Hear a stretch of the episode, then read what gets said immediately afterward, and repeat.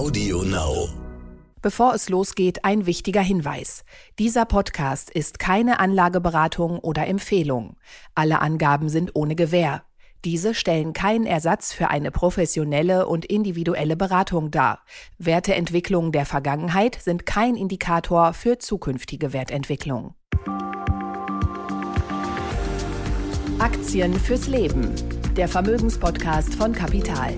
Mit Christian Röhl und Horst von Butler.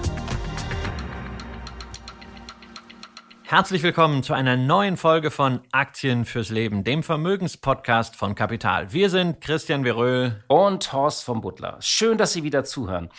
Wir haben heute ein buntes und breites Programm. Zum einen sprechen wir über die Inflation. Bundesbankpräsident Joachim Nagel hat ja gesagt, er hält zweistellige Raten im Herbst für möglich und er hat auf einen raschen weiteren Zinsanstieg der EZB gedrängt. Ja, eine zweistellige Inflation, das wäre tatsächlich historisch das erste Mal wieder seit 70 Jahren. Und außerdem gab es mehrere Stimmungen und Stimmen an den Märkten zum Kaufverhalten der Deutschen, zur Sparquote und natürlich auch zum weiteren Verlauf der Märkte. Ja, und die wollen wir ein bisschen einordnen. Und unter diesen Stimmen ist kein geringerer als Michael Burry, also für alle diejenigen, die diesen Must-See-Film The Big Short über die Finanzkrise gesehen haben. Das ist der Kurz, äh, Typ in den kurzen Hosen. Der ist, glaube ich, äh, von Christian Bale verkörpert worden. Ähm, der in ist seinem, ein Autist oder Halbautist, ne? Ja, ja, ja, ja. Und, äh, aber er gehörte immerhin zu denjenigen, diejenigen, die die Finanzkrise 2008 nicht nur vorausgesagt haben, sondern auch danach gehandelt haben und damit furchtbar viel Geld verdient haben.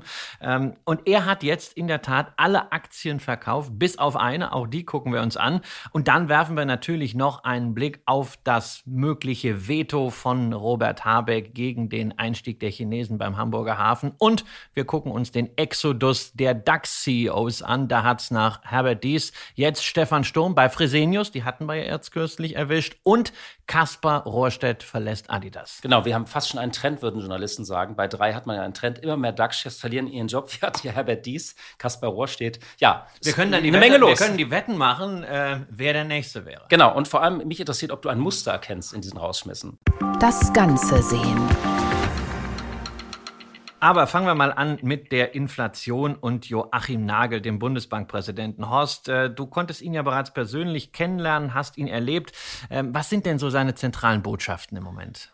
Also er hat sich ja mit einer zentralen Botschaft auch ähm, äh, Anfang dieser Woche in der Rheinischen Post äh, in einem Interview zu Wort gemeldet. Das stand ja auch im, Monatsbericht der Bundesbank. Also seine Kernbotschaft war, er hält ja eine Inflationsrate von 10 Prozent im Herbst für möglich. Das ist erstmal jetzt äh, kein Drama, das ist ein statistischer Effekt. Wir wissen ja, das 9-Euro-Ticket läuft aus, der Tankrabatt läuft aus und deswegen geht es nochmal hoch. Aber trotzdem ist das ja eine psychologisch wichtige Marke, diese 10 Prozent. Und es wäre vor allem eine historische Marke, das erste Mal seit 70 Jahren. Zuletzt hatten wir eine zweistellige Rate von 11 Prozent 1951, also weit vor unserer Geburt. Ja, ähm, äh, Joachim Nagel ist ein anderer Typ. Also ähm, wenn man äh, ja, also im Vergleich zu Weidmann ist es ja. Ja, Weidmann war ja, Weidmann war ja so ein bisschen in sich gekehrt. Hab genau, ich immer gedacht. Ich kenne die Leute ja alle nicht. Ich merke immer nur so das Mediale äh, bei denen. Bei Weidmann hatte man immer den Eindruck, naja, der kämpft da irgendwie so auf halbwegs verlorenen Posten in der EZB. Ähm, kommuniziert aber nicht so aktiv und bei Nagel merkt man jetzt, der geht stärker raus. Genau. Also Jens Weidmann war natürlich ähm, einerseits ein, ein, ein, sehr kluger, aber du hast es beschrieben, hatte auch immer diesen Panzer um sich herum. Also der war jetzt nicht spontan, er wurde sehr geschätzt und wenn man sich dann getroffen hatte, er zündete dann immer so dieses deutsche Lagerfeuer der Stabilität an, an dem sich dann alle nochmal wärmen konnten. Ähm, Joachim Nagel ist da ein bisschen, ähm, also äh, der zündet, äh, also der ist jetzt kein feuriger Typ im Sinne, um in der Metapher mal zu bleiben, aber ähm, er ist sehr klar, sehr ruhig. Man, man hat das Gefühl, er weiß, wovon er spricht. Und er ist so ein bisschen mehr outspoken. Also wenn man mal auf ein anderes Thema kommt, hat er jetzt nicht sofort Angst, dass man irgendwie twittert oder meldet, äh, äh, der Bundesbankpräsident hat dies und das gesagt und das war übrigens auch, äh, ist ein großes Thema für ihn, die Kommunikation. Also er hat gesagt, er möchte tatsächlich, wie Notenbanken kommunizieren, in den nächsten Jahren ändern. Er ist ja nicht der Erste, der das tut. Das haben ja immer mehr Notenbanken auch gesagt. Man versteht ja nicht, was sie sagen und er will das ändern, dass sie eine Sprache sprechen, die alle verstehen. Die Botschaften, die er so sonst noch gesendet hat, ähm, ist, äh, die Inflation ist gekommen, um zu bleiben. Also wir werden sie mindestens bis 2023 hohe Inflationsraten. Wie war denn dieser Song? Ja gekommen, um zu bleiben? Es war, es war, mal tatsächlich ein Lied, ja, ja gekommen, genau. um zu bleiben, gehen nicht mehr weg. Gekommen, um zu bleiben, wie ein nasser Fleck. Ja, genau. Äh, das ist das ja auch Thema schon mal ein Fortschritt in der Kommunikation, weil wir haben es ja von Notenbankern zunächst mal rund um den Globus gehört. Uh, it's all transitory. Genau. Und dieses Narrativ ist ja. Aber das ist persistent, sagen Sie jetzt. Genau. Also es wird erstmal bleiben bis mindestens 2023. Das muss jetzt nicht 10 Prozent sein, aber wir werden auf absehbare Zeit eine höhere Inflation erleben und bis das Inflationsziel von 2% wieder erreicht wird, könnte es 2024 werden. Das Zweite ist, die Notenbanken haben sich ja sehr ausgetobt. Nicht? Die waren ja äh, Krisenmanager, dann wollten sie plötzlich auch im Klimaschutz äh, aktiv sein. Ähm, er, er macht schon deutlich, dass ein Fokus wieder Preisstabilität sein soll, also diese Ursprungsaufgabe. Das, das steht im Zentrum eigentlich sozusagen nicht die Bekämpfung einer Wirtschaftskrise. Sie werden eine Rezession auch in Kauf nehmen, sondern tatsächlich also die Bekämpfung der Inflation und das wieder runterzubekommen. Ich meine, wir reden von 10 Prozent Inflationsraten, äh, Erwartungen 2 Prozent ist das ideale Ziel. Da haben wir auch einiges zu tun. Ich bin gespannt, wie sie das hinkriegen. Wobei, da müssen wir natürlich auch diese Inflation wieder zerlegen, weil es gibt natürlich Inflationseffekte gerade bei der Energie. Ähm, da kann die Bundesbank, da kann die EZB die kann nichts eigentlich machen. nichts machen. Ja, also sie können ja kein, kein Gas herbringen, aber es gibt natürlich die Verteuerung zusätzlich durch den schwachen Euro, weil Rohstoffe eben in Dollar abgerechnet werden. Wir sind jetzt unter die Parität gefallen. Ähm, was, was kommt denn da von ihm äh, zur Währung? Ja, ich meine, also ich, bei Wechselkursen äh, machen die sich eigentlich weniger ein Problem. Die haben gesagt, äh, also die gucken sich die langen Zyklen einfach an und haben gesagt, okay, jetzt ist das unter, unter Parität, aber es war auch schon mal bei 85 Cent. Also da gucken sie sich die Mittelwerte an, weil die ähm, interessant ist, das R-Wort fällt ja wieder auch bei der Bundesbank. Also eine, eine, ein negatives Wachstum im äh, vierten Quartal halten sie für möglich. Aber auch wie die US-Notenbank FED, und die treffen sich ja auch diese Woche in Jackson Hole, die haben ja gesagt, sie nehmen eine Rezession in Kauf. Also der, der Fokus ist wirklich die Inflationsbekämpfung. Ähm, und ihnen ist auch völlig klar, dass das derzeitige Zinsniveau noch nicht zur Inflation passt. Also ich glaube, die werden deutliche Schritte auch machen. Sie überlegen auch oder hadern, glaube ich, viele Notenbanker, ob sie das zu spät erkannt haben. Äh, da bekennen sie schon äh, eigentlich in Hintergrundgesprächen, dass sie sich diesen Schuh anziehen, die Notenbank. Also, dass man eigentlich, äh, dass die Modelle eigentlich untauglich waren, um diesen großen Angebotsschock, den wir erleben. Und das war ja der Auslöser, schon vor einem Jahr, übrigens im Herbst damals. Also, also der Angebotsschock schon nach Corona, aber dann nochmal hervorgerufen jetzt auf den Energiemärkten, dass die Modelle eigentlich, die sie hatten, um das zu erkennen, dass die untauglich sind, weil die immer auch sehr stark auf die Nachfrage ausgerichtet waren. Ähm, ja, und äh, vielleicht, was eigentlich noch interessant ist, genau, die Notenbanken haben eigentlich begrenzte Mittel, die können keine Energiepreise steuern. Das ist eben auch so ein Problem. Und was ich noch interessant finde, so, dass wenn man so ein bisschen auch mal ins Gespräch mit Notenbankern dieser Tage kommt, ist äh, so eine Bilanz der letzten 10, 12 Jahre. Wo stehen die Notenbanken eigentlich? Die waren ja über zehn Jahre auch Krisenmanager in immer neuen Ausnahmesituationen. Und ähm, hätte man diese ganzen Krisen nicht gehabt, hätten wir eine weniger Liquidität von 4,5 Billionen. Äh, also wir haben eine Überschussliquidität, das ist der Fachbegriff, von 4.500 Milliarden und die ist immer, trotz aller trotz alles Zurückfahrens und Normalisierung, immer noch im System. Das heißt, die, die Phase der Normalisierung wird einfach sehr lange dauern. Es, sind, es ist die Frage, ne? 4.500 Milliarden Euro, ist das jetzt viel oder wenig? Ne? Wenn man mal dagegen halten, sagen, die, die, Marktkapitalisierung von Apple, ja, die ist. Äh, ja, aber das deutsche kriegst, BIP. Kriegst halt zwei, zwei, Apple dafür. Ja, aber halt mal das deutsche BIP dagegen, 3,5 Billionen. Das zeigt uns dann wieder, wie eine Apple äh, entsprechend bezahlt sind ja. oder wie, wie Tech-Riesen bezahlt sind. Aber wir können auf jeden Fall so als Fazit nehmen, ähm, das ist das Eingeständnis, das ist ernst und, äh, es und es wird dauern. Es wird dauern, was ja vielleicht auch irgendwie zu dieser Agenda passt, man kommt von den Staatsschulden nicht runter, außer man inflationiert sie weg. Ja, dieser Stein ist ins Rollen gekommen, aber das geht natürlich dann auch zu Lasten des Konsums. Und da haben wir ja weiter jetzt Zahlen bekommen und äh, das sieht bedrohlich aus. Ja, das, der Konsum ist auf äh, wirklich, also ähm, das ist übrigens ein Unterschied zu Amerika. Die Amerikaner shoppen ja weiter noch, noch shoppen sie weiter. Die Deutschen halten sich tatsächlich zurück und die Marktforscher von GfK haben ja im August einen Wert von minus 30,6 Prozent vorausgesagt. Das ist ein Absturz, wie man ihn selbst zu Corona-Zeit nicht erlebt hat, wo sich der Konsum ja auch schnell erholt hat. Also ähm, die Deutschen sind nicht in Kauflaune. Und jetzt gibt es auch Stimmen, die sagen, naja, viele werden eben nicht mehr so viel konsumieren können. Und dann haben die Sparkassen ja auch, und das fand ich interessant, gesagt, viele werden auch nicht mehr so sparen können. Also die Sparquote wird zurückgehen und sie schätzen, dass eigentlich... Ähm, ja, dass bei mehr als die Hälfte der deutschen Haushalte gar nicht genug Geld künftig mehr da sein wird, äh, um etwas zurücklegen zu können. Wir erinnern uns, die Deutschen haben ja gespart, auch in Corona gespart. Die haben schon Geld auf der hohen Kante und sie haben ja vor allem auch Sparpläne. Also jeden, jedes Jahr so hunderttausende neue Sparpläne zählen ja Union und äh, also von den Volksbanken und die Sparkassen, die sind ja auch so ein guter Indikator.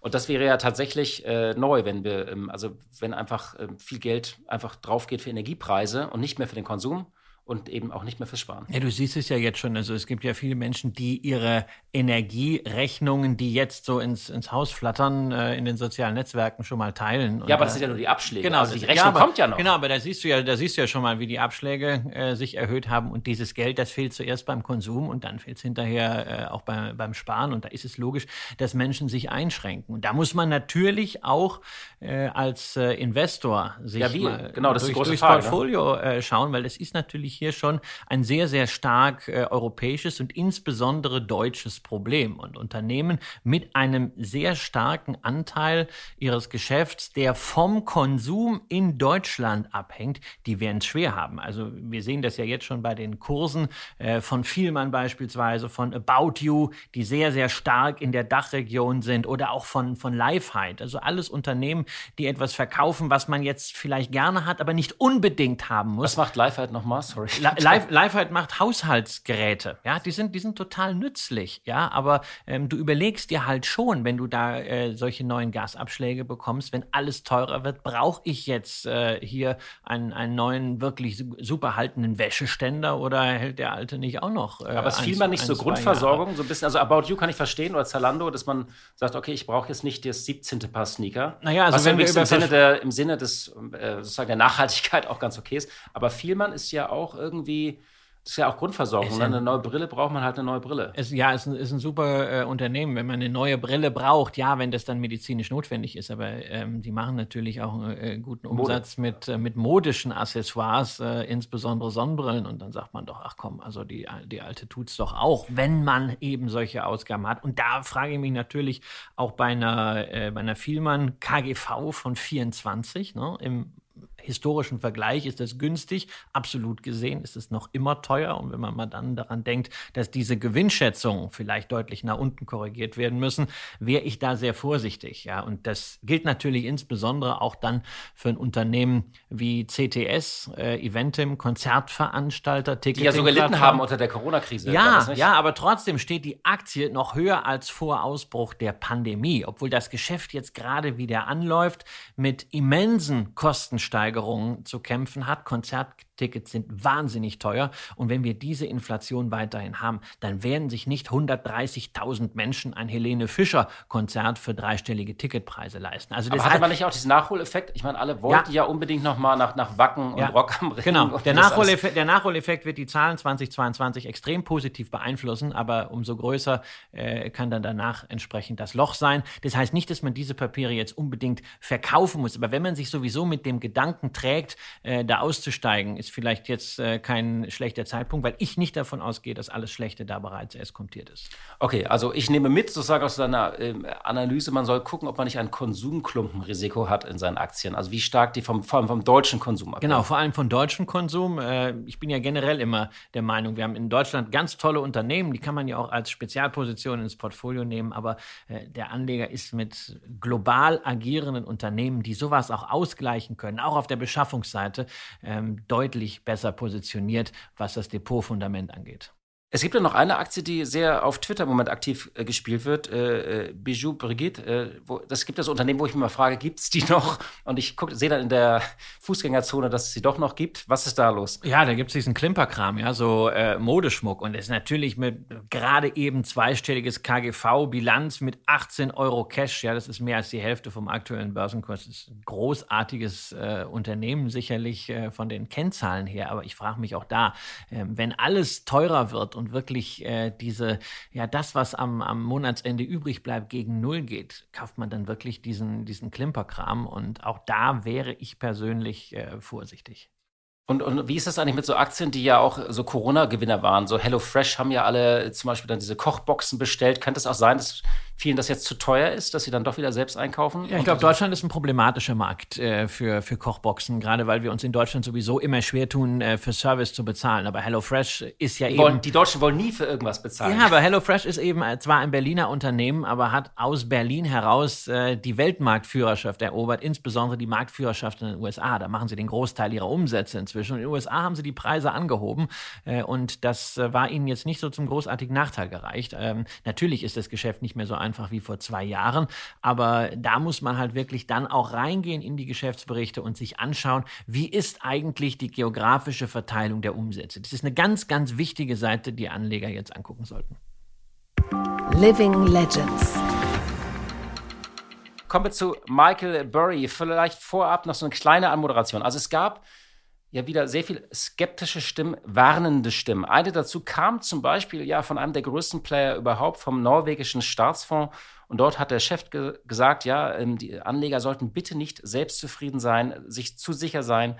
Die Märkte gehen eben nicht geradlinig nach unten. Und er hat gesagt, ich mache mir Sorgen, dass wir über einen längeren Zeitraum schwierige Zeiten erleben könnten. Es besteht das Risiko, dass wir das Schlimmste noch nicht gesehen haben. Und dann gab es auch ähm, ja, Berichte aus der FT, die nochmal vorgerechnet haben, dass so Investmentbanken melden, äh, dass der Aufschwung an den Märkten in den vergangenen Wochen, es ging jetzt auch wieder ein bisschen zurück, eben nicht von einer Zuversicht getragen wurde, sondern äh, eigentlich äh, teilweise auch technische Effekte haben, also Shortwetten, die aufgelöst waren und ähm, haben eben auch davor gewarnt, es gibt sozusagen keine wenig fundamentale Käufer, die jetzt einfach, glaube ich, sozusagen so, die, die, einfach jetzt wieder auf den Markt gehen und sagen, das war's, wir haben das Schlimmste, Schlimmste hinter uns. So, und dann gab es einen, der hat gesagt, ich verkaufe gleich alles. Und das war jemanden, äh, ja, Michael Burry, äh, der bekanntlich die Finanzkrise vorausgesagt hat. Und ähm, er hat vor einem erneuten Absturz an der Börse gewarnt und hat sein Aktienportfolio, man kann sagen, verkleinert. er war dabei sehr radikal, eigentlich praktisch, ähm, wie wenn man Dachboden eigentlich äh, ja, äh, ausräumt Komplett oder aufräumt, entrümpelt. entrümpeln lässt. Hat eigentlich alles verkauft, bis auf, ja, und darunter auch so äh, Unternehmen wie Meta, also der, der Mutterkonzern von Facebook.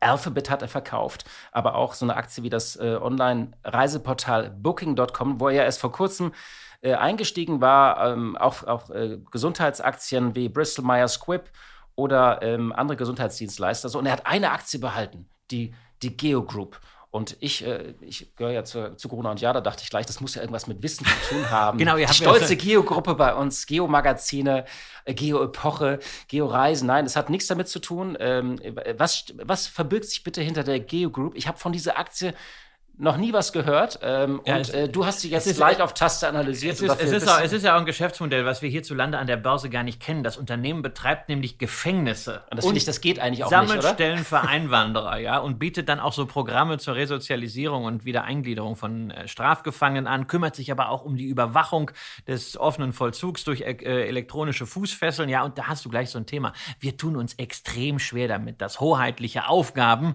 äh, von privaten Unternehmen wahrgenommen werden, obwohl am Flughafen ist es bei uns ja auch nicht anders. Ja, aber ich würde, glaube Im ich, eher Auftrag der Tabakkonzerne oder Waffenkonzerne investieren als in private Gefängnisse. Aber das ist nur so mein in, Ameri in Amerika diskutiert man ja auch immer wieder darüber. Geht das so wirklich? Und da gab es immer mal wieder Genau. Ausschläge. Und ähm, Hillary Clinton hatte sich das zum Ziel gesetzt. Sie wollte da auf jeden Fall ran. Deshalb ging damals, als es äh, wahrscheinlich schien, dass Hillary Clinton Präsidentin wird, der Kurs auch kräftig runter, aber hat sich äh, am Ende ja nicht materialisiert. Äh, dennoch war die Aktie zum Schluss kein gutes Geschäft, denn ähm, die machen zwar war richtig schöne Cashflows mit der Regierung. Das ist also ein sehr, sehr sicherer äh, Geschäftspartner. Allerdings haben sie es ein bisschen übertrieben mit dem Financial Engineering. Sie haben sich halt aufgeladen mit äh, Schulden, weil sie auch immer ordentliche Dividenden zahlen wollen. Sie sind strukturiert als Real Estate Investment Trust. Und ja, irgendwann ist halt äh, kritisch, wenn man mehr äh, Schulden hat, als Einnahmen reinkommen. Und deswegen haben sie dann die Dividende kürzen müssen.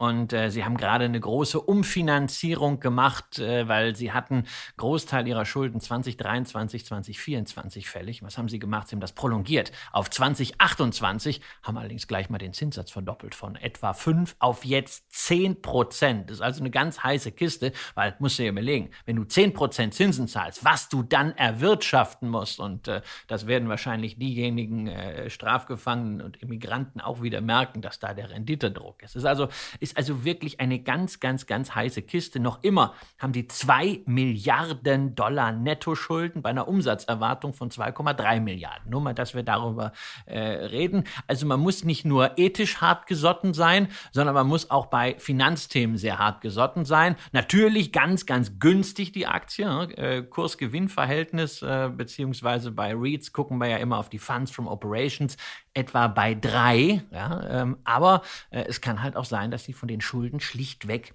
erwürgt werden. Aber Burry ist ja ein extrem hart gesottener Investor. Zumindest hat er Nerven. Ja, und wer es ihm gleich tun möchte, der kann die Aktie natürlich auch erwerben. Wie stehst du eigentlich generell zu diesen Investoren, die vor Crash waren und auf fallende Kurse setzen? Da gibt es ja immer wieder Leute, wir haben ja über äh, Ray Dalio auch hier gesprochen. Äh, das ist ja. ja Ray Dalio ist ja, ist ja interessant. Aber sie, bekämen, sie, kriegen ja erstmal eine Aufmerksamkeit, also wenn sie es machen. Also sie kriegen ihre Headline und sagen: Mensch, der Typ warnt jetzt, äh, und er hat ja schon vor der Finanzkrise gewarnt.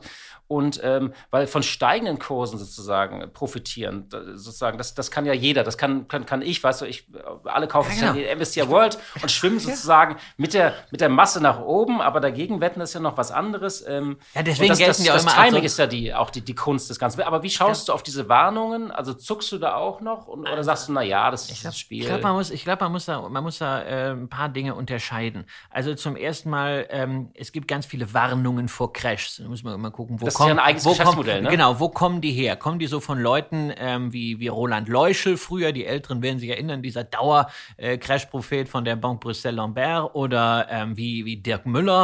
Ähm, oder ist es von Leuten, die halt wirklich mit eigenem Geld opportunistisch irgendwann sagen, so jetzt gehe ich shorten. Da ist natürlich jemand wie Burry, der da wirklich eigenes Geld hat, der Skin in the Game hat, der sagt, put your money where your mouth is, ähm, deutlich ernster zu nehmen als all die Lalltröten, die nur irgendwie sagen, hoch, ich habe aber jetzt Angst und nichts machen. Und das ist mit, mit großem Einsatz. Also insofern finde ich das schon äh, bemerkenswert. Es ist natürlich eine extrem riskante Strategie. Es sieht immer sehr intellektuell aus, ne, weil ne, das aufsteigende Kurse setzen, das können wir alle, das sind wir die Dödeln, aber das hat immer so was Sophistiziertes. Deswegen gucken Medien gerne drauf. Aber es hat ja auch ein immenses Timing-Risiko. Ja? Du kannst ja auch recht haben mit deinem Short, aber du hast auf der Zeitachse nicht recht. Du musst das Punkt genau erwischen. Und du hast gerade Ray Dalio ja auch erwähnt, über den wir vor einigen Wochen hier im Podcast gesprochen hatten. Die große Wette gegen europäische Aktien und so wie man das aus den Filings entnehmen kann, hat er diese Shorts eingedeckt und äh, er kann nicht viel damit äh, verdient haben, hat vielleicht sogar was damit verloren,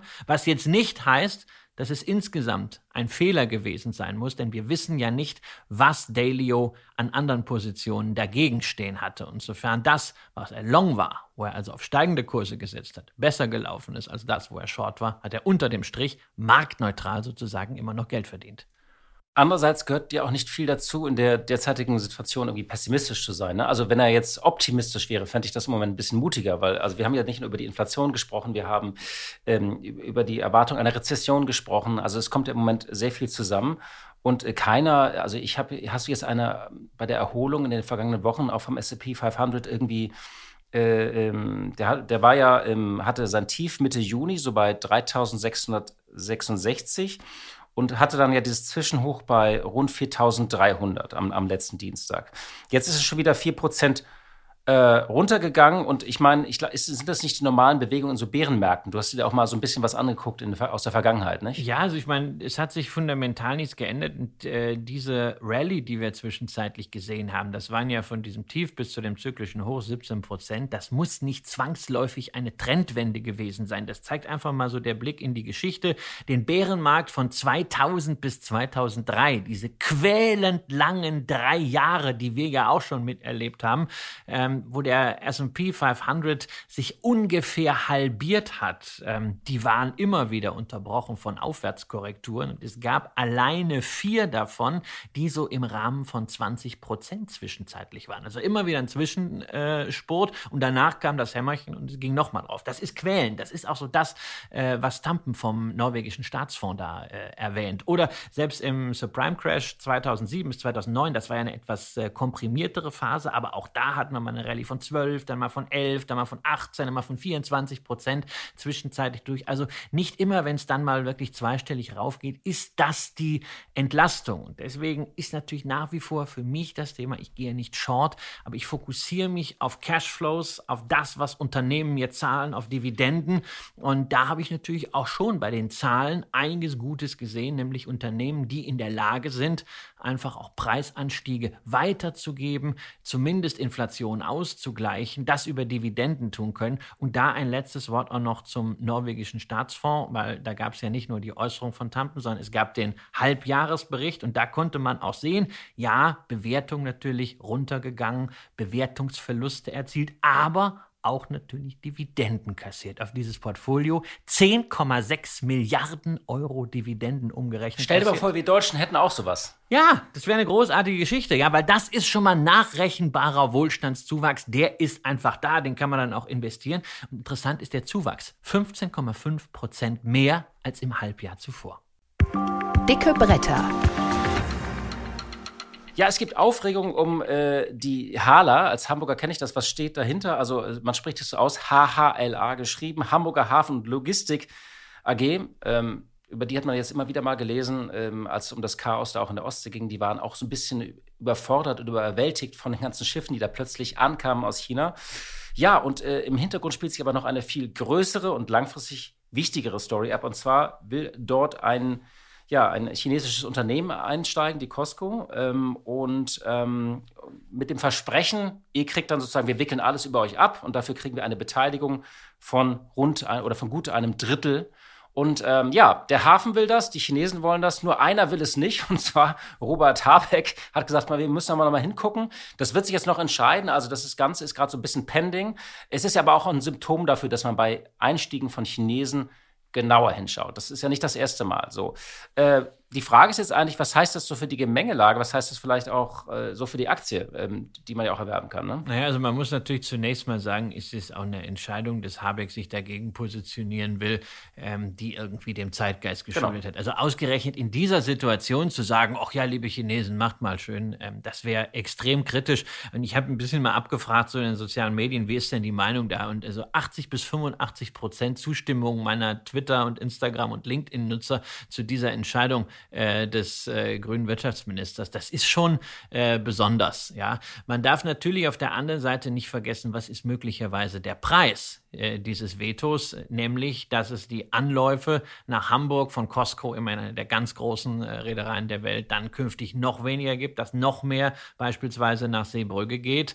Ähm, Wäre vielleicht aber auch ansonsten sowieso passiert, äh, weil natürlich Hamburg äh, mit den ganz großen Schiffen zunehmend Probleme hat. Man kann auch nicht ausbaggern. Es ist eine extrem schwierige Situation. Immerhin dürfen wir aber nicht vergessen. Man kann ausbaggern. Die, die Hamburger wollen das bloß nicht. Ja, also, das, man kann. Damit man, bin ich aufgewachsen mit dem ja, Streit. Mit, mit der Diskussion Diskussion, ja, aber ich meine, wir haben ja auch noch ein paar, ein paar andere Häfen, da kommt es ja auch nicht so richtig weiter. Es gab ja mal Gespräche über diese äh, Fusion mit äh, Eurogate, wo ja auch wieder zwei äh, börsennotierte Gesellschaften in Wilhelmshaven und, und Bremerhaven dahinter stehen mit der Bremer Lagerhausgesellschaft und, äh, und Eurokai. Das hat man jetzt erstmal auf Eis gelegt, weil Unternehmensberater erstmal noch die Unternehmensbewertung wieder machen. Das ist alles extrem komplex und für mich ist es echt so eine Situation, wo ich sage, ja, also Logistik, Riesenthema, Welthandel. Ich glaube ja nach wie vor daran. Ich glaube auch nicht, wir sollten den Welthandel zurückdrehen, aber doch bitte nicht mit diesen Aktien. Also HHLA, äh, das war ein super geniales Geschäft. Der Börsengang 2007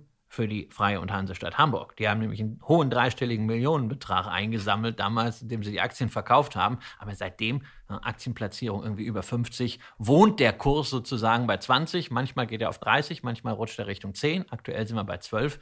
Aber wirklich Geld verdient hat damit allenfalls ein Trader. Und ich sehe da auch keine Perspektive. Und es ist noch nicht mal jetzt eine Dividendenaktie, die dir regelmäßig was ausschüttet? Naja, also ein bisschen was, ein bisschen was gibt es natürlich immer schon, aber das kompensiert ja nicht äh, dieses, äh, dieses, dieses wilde Hin und Her. Und wer mit Schiffen Geld verdienen wollte, hat in der Vergangenheit natürlich die Hapag-Lloyd. Äh, Reederei auch so ein Prunkstück aus Hamburg äh, gekauft, eine Aktie, äh, die sich verachtfacht hat äh, inzwischen, wo man aber auch sagen muss, dass er ist sehr stark von den Frachtraten partizipiert worden. Die Frachtraten. Deswegen will Herr Kühne auch wieder mehr Geld in den HSV stecken, weil er so gut mit Hapag-Lloyd naja, verdient hat. Naja, also er will, glaube ich, 120 Millionen äh, da reinstecken. Das ist weniger, als er dieses Jahr an Dividende bekommen hat. Hapag-Lloyd war dieses Jahr der größte Dividendenzahler am deutschen Aktienmarkt. Haben mehr ausgeschüttet als die Allianz, mehr ausgeschüttet als äh, Mercedes. Nur, man darf nicht vergessen, wie zyklisch dieses Geschäft ist, wenn wir jetzt in eine Rezession gehen. Also jeder, der dabei war, ja, muss wirklich sagen, Glückwunsch. Ja, ich habe das äh, nicht auf der Agenda gehabt, aber da kann man auch jetzt mal Risiko rausnehmen. Und wir haben ja auch hier schon mal über eine etwas defensivere, weil eben breiter aufgestellte Logistikaktie gesprochen, ähm, nämlich die Deutsche Post, die also in einem Basisdepot hier bei mir immer den Vorzug bekommen würde gegenüber diesen Spezialisten und insbesondere gegenüber Hafenaktien, die halt wirklich politisch extrem sensitiv sind, was wir jetzt wieder sehen. Also sozusagen eher Skepsis bei Hafen- oder Schiffslogistikaktien, ähm, äh, auch wenn man denkt, das ist ja ein Megatrend, immer mehr wird abgewickelt, aber es ist interessant, dass du das sagst. Ähm, genau, und direkt in Schiffscontainer sollte man sowieso nicht investieren. Da machen wir dann nämlich immer die Geschichten drüber von Menschen, die viel Geld äh, verloren haben, indem sie sich an irgendwelchen Containern oder Schiffen beteiligt haben bei diesen geschlossenen Fonds. Ja, das da ist aber, nur Ärger. Ja, P&R, das ist aber ein Problem der Struktur der geschlossenen Fonds. Man konnte sich ja zum Beispiel auch mal an äh, Güter äh, Waggons beteiligen über die Börse. Zwei große Güterlogistiker, äh, ähm, nämlich VTG und Avis Van, waren mal börsennotiert. Die sind leider weggekauft worden von ausländischen Private Equity Gesellschaften. Also dieses Stück kritischer Infrastruktur ist auch schon wieder in ausländischer Hand, weil es deutsche Unternehmen nicht geschafft haben, sich irgendwie zusammenzuschließen, um das im Land zu halten. The trend is your friend. Ja, einiges los auch im DAX. Ähm, viel passiert. Kaspar Rohrstedt von Adidas weg. Ähm, ja, Stefan Sturm, über Fresenius hatten wir gesprochen. Du hast das auch gespürt wahrscheinlich. Weg. Er hatte irgendwie keine Vision. So, und ähm, ja, Herbert Dies erst vor einigen Wochen. Ähm, Journalisten würden sagen, bei drei äh, Wechseln hätten wir jetzt einen Trend. Du hast ja Kaspar Rohrstedt immer ganz gerne schon einen mitgegeben in den vergangenen äh, Wochen, äh, weil du das hast ein ganz toller Controller da oben, äh, der sowas auf Effizienz trimmen kann, aber eben nicht der Visionär, nicht der Kreative. Und du hast da so einen Lieblingschart bei Adidas. Naja, also äh, mein allergrößter Lieblingschart ist der von Henkel. Ja, also ist ja wirklich zum, Nieder zum, zum, zum, Niederknien, was äh, ähm, Rohrstedt in seiner Zeit von 2008 bis 2016 bei Henkel erreicht hat. Also die Aktie von unter 30 dann auf über äh, 100 gestiegen, nach seinem Abschied sogar noch ein bisschen weiter gestiegen. Das war alles auf Effizienz getrimmt, aber man sieht jetzt, dass da sehr vieles irgendwie nicht strategisch war, sondern kurzfristiger Shareholder Value war und äh, Henkel insgesamt als Struktur muss sich noch immer von Herrn Rohrstedt äh, erholen und man sieht das dem Aktienkurs auch an. Und auch bei Adidas haben wir ja diesen Effekt gehabt. Er ist anfangs halt sehr stark die Probleme angegangen. Adidas hatte immer ein Kostenproblem. Die hatten mit Reebok etwas, wo keiner wusste, was man eigentlich damit soll. Diese Zöpfe wurden abgeschnitten. Entsprechend lief es ja auch am Anfang sehr, sehr gut. Der Kurs ist kräftig gestiegen, nur dann hat es halt äh, er nicht verstanden. Auch die Kreativen, die ja für so einen Marken, für so ein Lifestyle-Unternehmen wichtig sind, entsprechend ein einzubinden.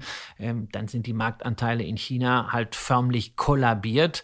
Und ähm, er hat ja lange versucht, um eine Gewinnwarnung herumzukommen. Dann musste er sie doch machen. Und äh, da ist einfach für einen CEO, der so stark auf den Kapitalmarkt guckt, die Bilanz am Ende doch sehr ernüchternd.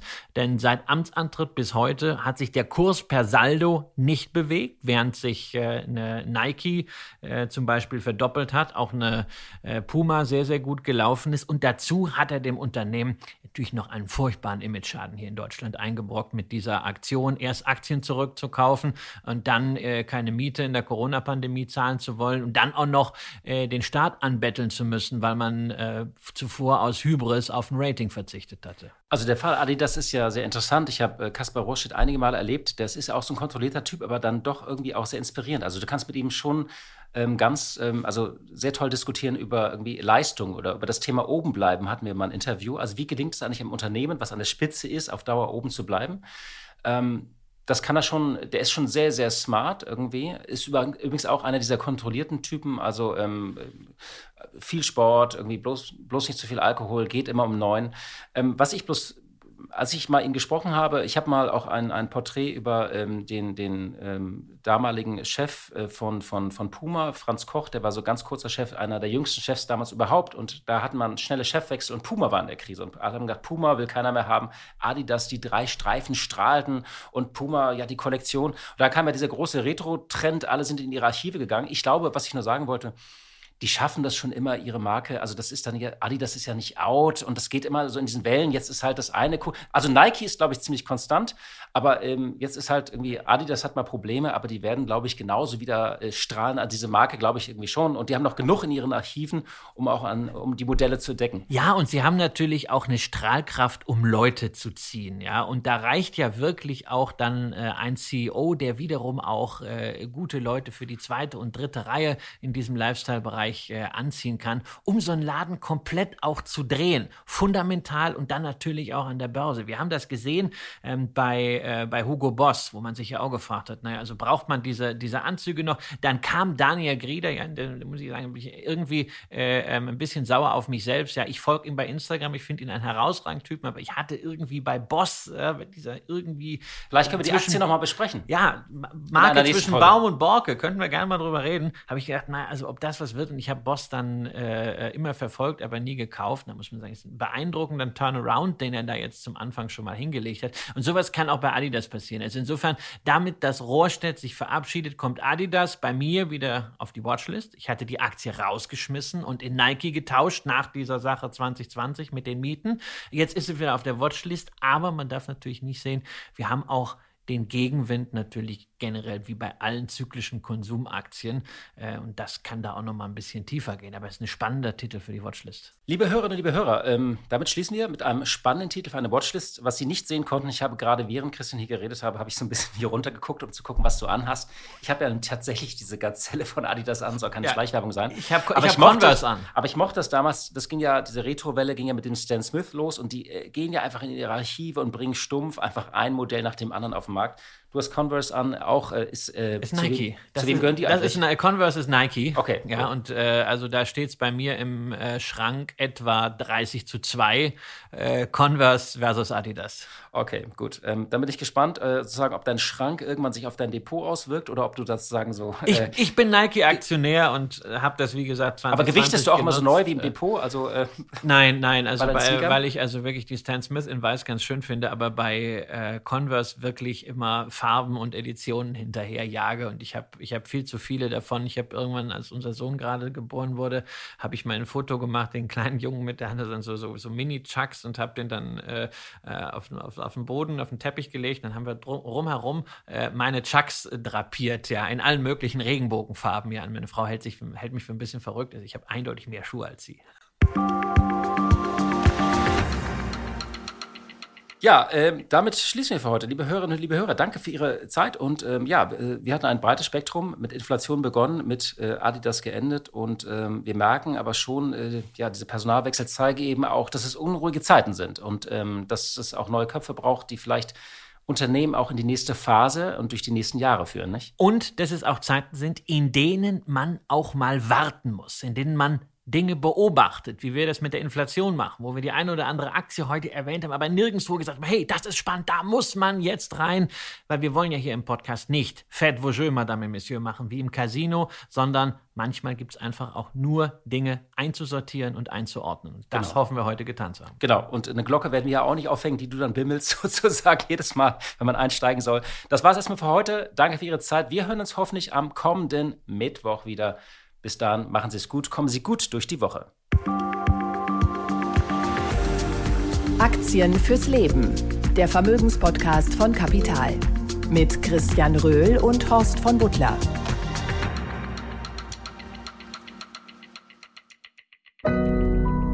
Audio Now.